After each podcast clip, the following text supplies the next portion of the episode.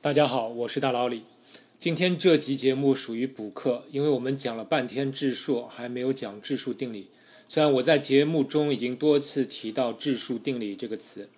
那什么是质数定理？其实它是一系列有关质数分布和质数数量的定理和猜想。其中有一个最主要的命题被证明后，人们称其为质数定理。有关质数的数量，古希腊人就知道存在无穷多个质数。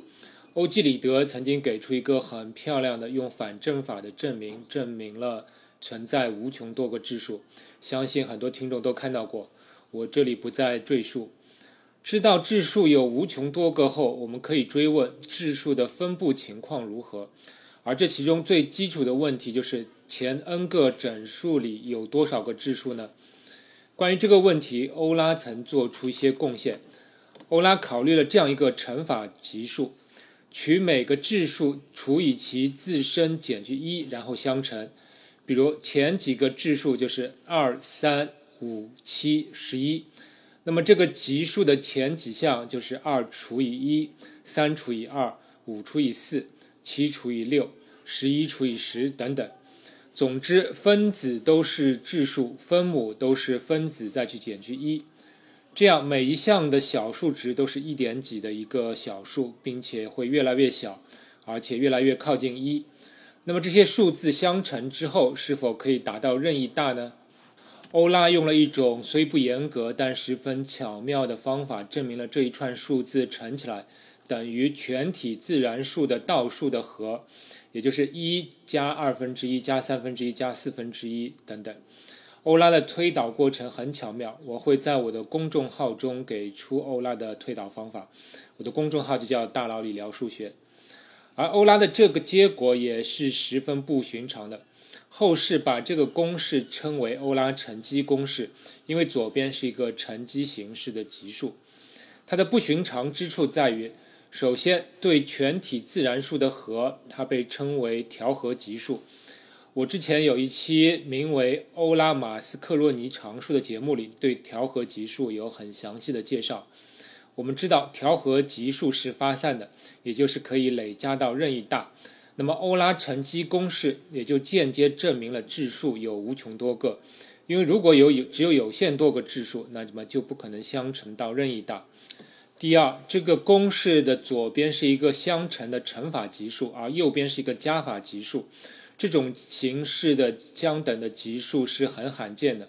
更妙的是，乘法级数是关于全体质数的，而右边是关于全体自然数的级数。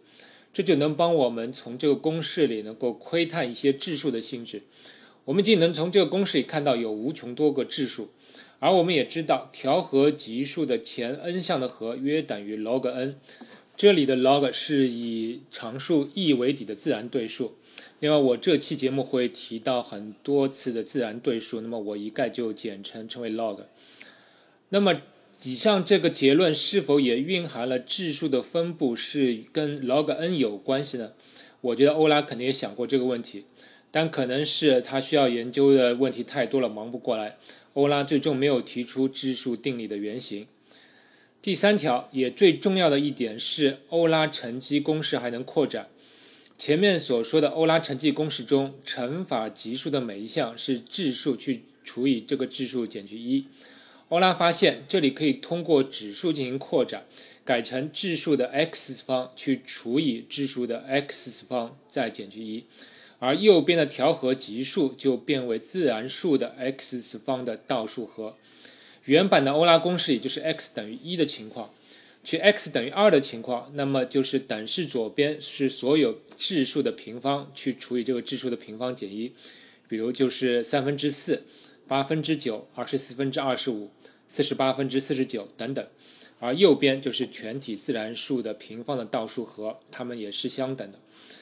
而且欧拉和后来很多的大数学家还发现。X 不但可以扩展到自然数，还可以扩展到全体实数，甚至是全体复数平面上。当然，扩展到复数平面上，乘积公式左右两边的级数定义是需要做些修改的。但不管怎么讲，这个都是数学中非常重要的一个公式。后来人们把这个指数 x 作为函数的自变量，把乘积公式左边的乘积级数称为欧拉函数，当然这只是无数个欧拉函数之一。而右边这个加法级数即自然数 x 方的倒数和，也作为一个 x 的函数。而把这个函数扩展到复数的定义以后，就是大名鼎鼎的欧拉 zeta 函数。黎曼猜想就是问欧拉 zeta 函数中自变量 x 取什么样的值，函数值为零的问题。之前有听众问我，为什么黎曼猜想蕴含着关于质数的分布的信息？那么从这个欧拉函数与黎曼 zeta 函数的关系中，你可以从中窥探到一些端倪。好了，再回过来讲质数定理。欧拉之后，在一七九八年，法国数学家勒朗德第一个公开提出了有关质数分布的猜想，也是质数定理的一个原型。他猜想在前 x 个自然数中，质数的数量约为 x 去除以 log x 减去一点零八三六六。当然，你会发现这里分母上的一点零八三六六不是一个主要因素。主要因素大致是说，前 x 个自然数中有大约 x 去除以 log x 个质数，加入这个1.08366，显然就是为了让结果更接近实际情况。这里数学家还定义了一个函数，名为质数数量函数，用符号表示就是派 x，意思就是前 x 个自然数中质数的实际数量。你可能想问，为什么要用派这个字母？这其实真没有什么道理，数学家可能只是懒，他们需要一个约定俗成的符号。之后我们还会看到一些约定俗成的函数的名称。当然，一定要找个原因的话，可能是因为派和质数都是数学中非常基础的要素，所以数学家选择用派 x 来表示质数的数量函数。但我之前为什么说第一个公开提出质数猜想的人是勒朗德呢？因为还有一个非公开提出这个猜想的人，就是高斯。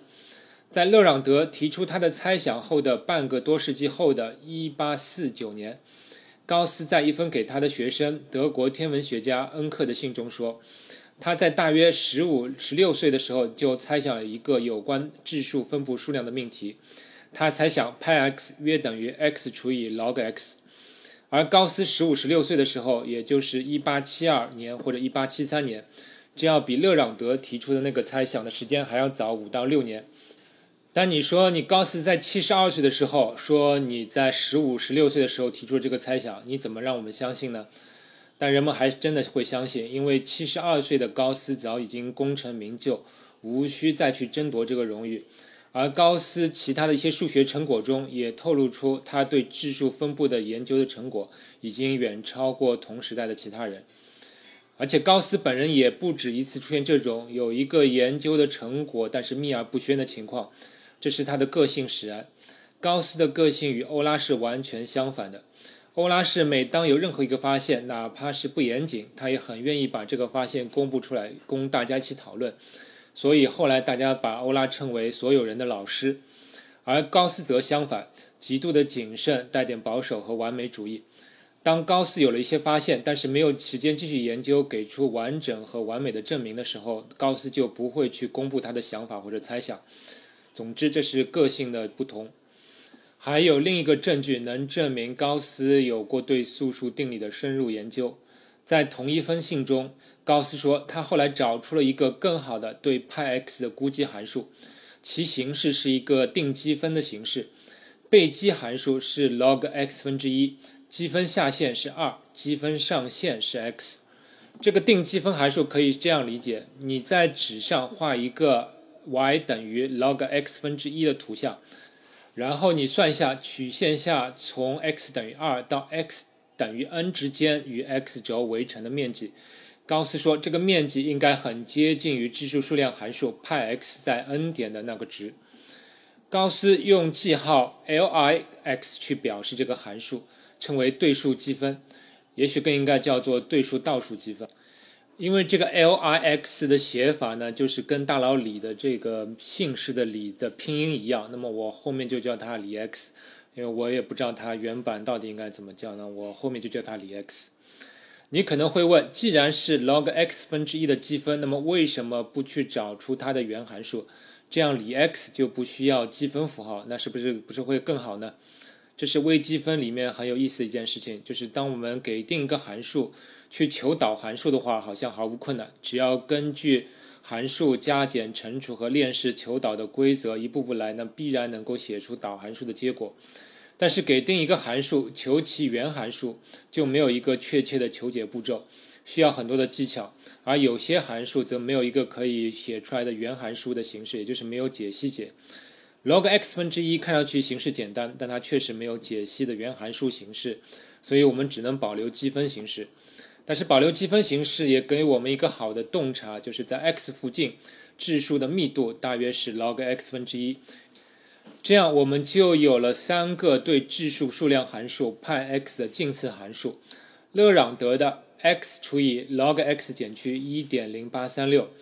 高斯十五岁时的猜想 x 除以 log x，以及高斯后来改进后得到的李 x，那这三个函数哪个近似效果更好呢？我会在节目文稿中放一张图，是这三个函数的图像以及派 x 的图像。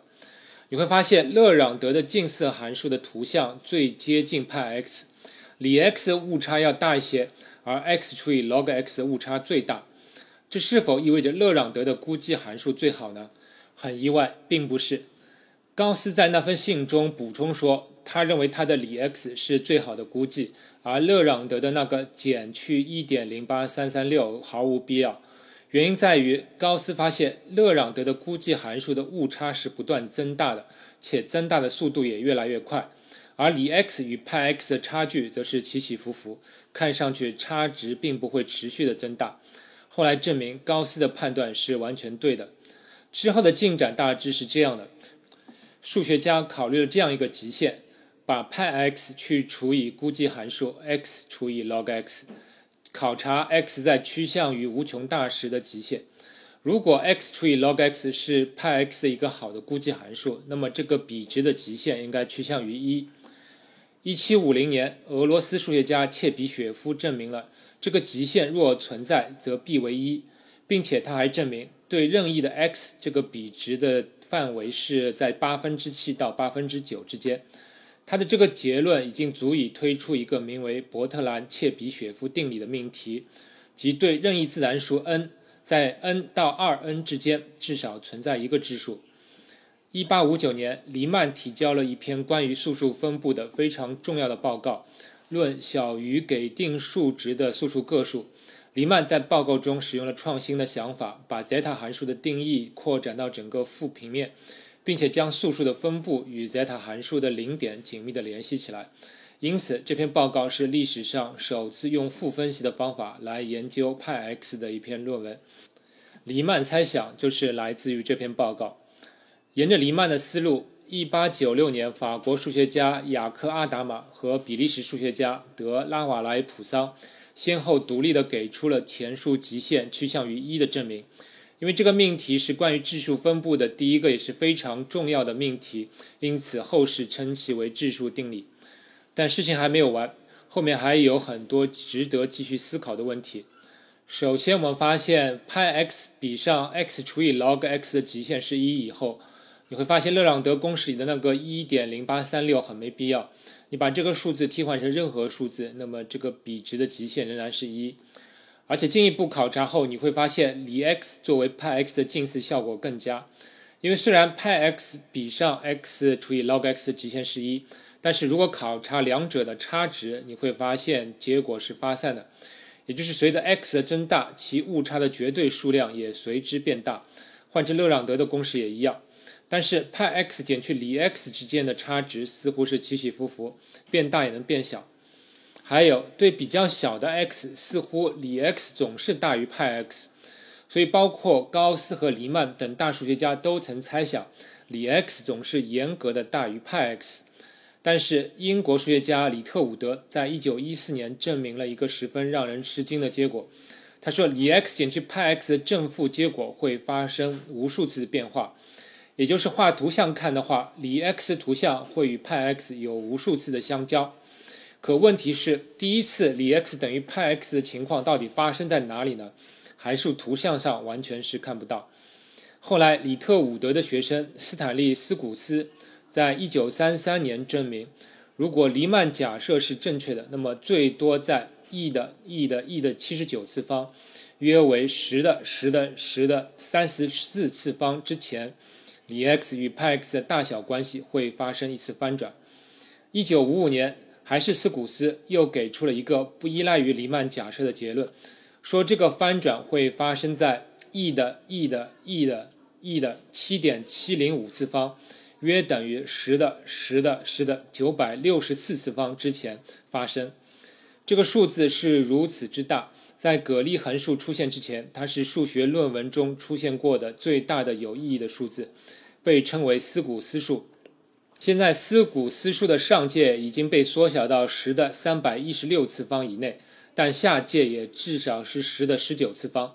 所以现在所知的就是李 x 与派 x 的第一个大小翻转点，就是在十的十九次方到十的三百一十六次方之间的某个位置。但是看上去它远远超过了计算机暴力计算可以找到的位置。另外，虽然李 x 与派 x 大小关系可以无数次翻转，但是它们的差值的绝对值是否发散呢？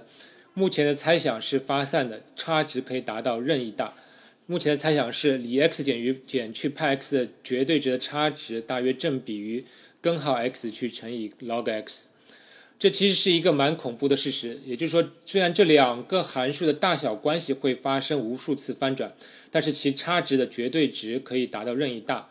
如果将这两个函数比作牛郎和织女的话，那么虽然它们可以无数次碰面，但每次碰面之后都可能需要分开更为遥远的距离才能再次见面。